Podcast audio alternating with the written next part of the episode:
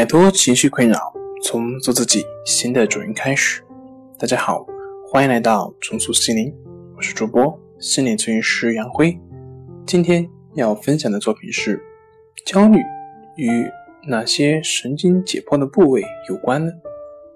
想了解我们更多更丰富的作品，可以关注我们的微信公众账号“重塑心灵心理康复中心”。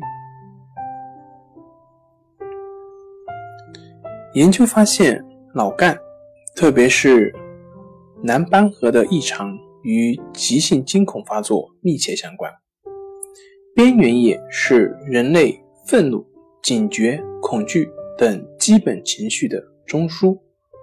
动物实验发现，边缘结构的肌肉性病变可引起恐惧和惊吓的反应。这一部分的破坏性病变。则使焦虑下降。人脑的边缘叶含有丰富的苯二盐着受体，苯二盐着类药物静脉注射对减轻预期性焦虑有效。可见，预期性焦虑与边缘叶的功能损害有关。好了，今天就跟大家分享到这里。这里是我们的重塑心灵。